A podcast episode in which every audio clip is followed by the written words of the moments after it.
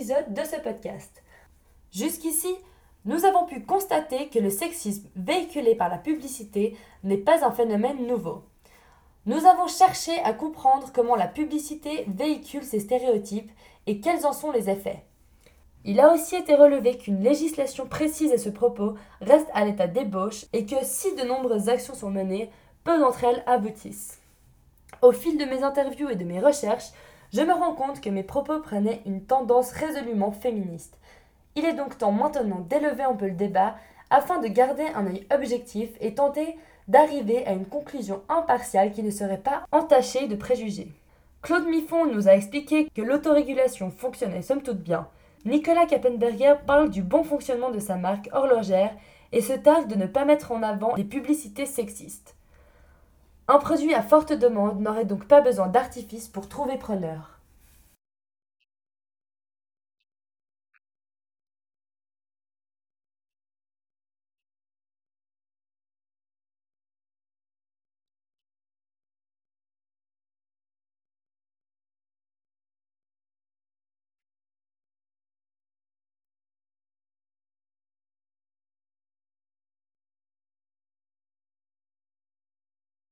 Dans un article rédigé pour la plaquette d'anniversaire des presses universitaires de Namur, Dominique Hannet remet en cause les luttes féministes en reprenant le propos de Mark Van Kimmelen. La libération des femmes des années 60 n'a réussi à libérer que la virilité de certaines femmes au lieu de libérer la féminité chez tous les êtres humains. À trop se positionner en victime, les femmes auraient paradoxalement détruit leurs images.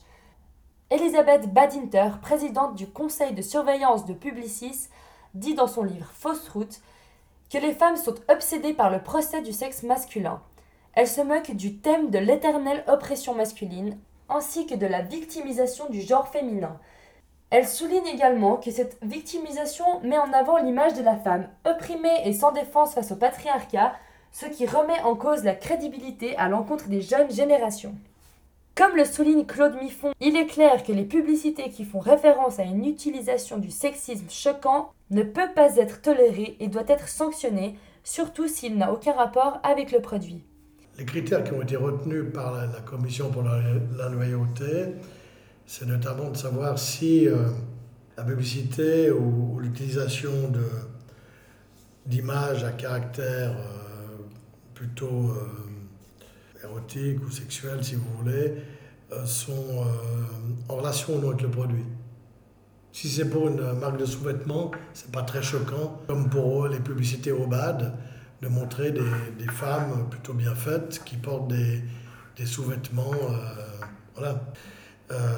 par contre, si c'est pour vendre du dentifrice, ça sera peut-être plus contestable. Mais s'il y a une relation directe entre le produit et l'image, et que l'image n'est pas en elle-même choquante, c'est-à-dire ni vulgaire ni pornographique, il n'y a pas de raison de, de l'interdire. Ça, c'est la règle fixée par la Commission pour la loyauté.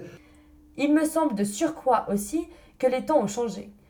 Nous sommes moins abreuvés par des publicités dites porno chic, comme c'était le cas dans les années 90, et l'utilisation de l'image de la femme objet est beaucoup moins d'actualité. Un bon produit, il se vend seul. Personne. un bon, vous avez un excellent produit, qui a un, bon rapport qualité-prix, s'il ne bénéficie pas de communication publicitaire, il ne va pas se vendre. La publicité, elle est aussi là pour informer. De voir le produit, ça ne vous donne aucune indication sur, euh, sur le contenu du produit. Le but de la publicité, c'est de différencier un produit par rapport à un autre. Si vous montrez un tube de dentifrice ou deux tubes de dentifrice, qui vous dit euh, quel sera le meilleur ou quel sera qui va, quel est celui qui correspondra plus à votre besoin. Alors, Monsieur Schappenberg, euh, euh, ils vendent des montres, ils vendent des Piguet. Ok, alors, une montre, c'est son design qui va différencier d'un autre. éventuellement des complications. Mais avant tout, c'est l'émotion qu'elle provoque par son design. Il suffit de la montrer. Mais ça ne marche pas pour tous les produits. Ça marche pour les montres. C'est un raisonnement qui est, qui est, qui est, qui est limité peut-être à l'industrie horlogère. D'un point de vue marketing général, pour moi, ça n'a aucune valeur, cette affirmation. Bah, voilà, une montre, vous pouvez différencier une, une Omega, une Rolex d'une autre marque Piguet. Il suffit de la montrer pour peut-être donner envie de, l'acheter, parce que les gens vont l'acheter, pas parce qu'elle vous donne l'heure, hein, parce que votre Natel, il vous donne l'heure, euh, une Swatch, elle va vous donner l'heure. Si vous achetez une Audemars Piguet à, à 10 ou 20 000 francs, c'est parce qu'elle vous donne autre chose que de l'heure.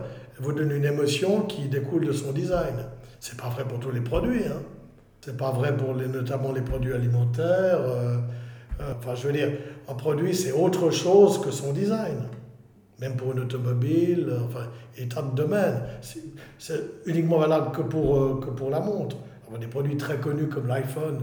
Bon, c'est tellement connu que peut-être il suffit de le montrer. Mais c'est qu'un pourcentage très limité des produits en publicité où on peut faire ce raisonnement-là. C'est en tout cas jamais une généralité puisque la promotion publicitaire est un des quatre éléments du marketing mix. Donc quelque chose qui est en vente libre, normalement devrait pouvoir, euh, dans les libertés fondamentales, bénéficier de la, liberté d'être... Euh, bénéficier d'une publicité.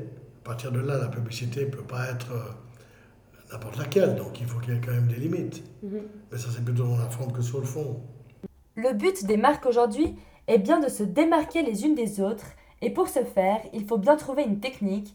Et pour encore une fois reprendre les propos de M. Claude Miffon, c'est bien la publicité qui crée le marché. Dans ce cas, les publicités sexistes peuvent-elles être modifiées? Que faut-il en penser? Faut-il ne plus en faire un débat ou au contraire en faire un problème public pour l'abolir La fin est proche. Merci de votre attention et votre suivi. Gardez toujours les yeux bien ouverts.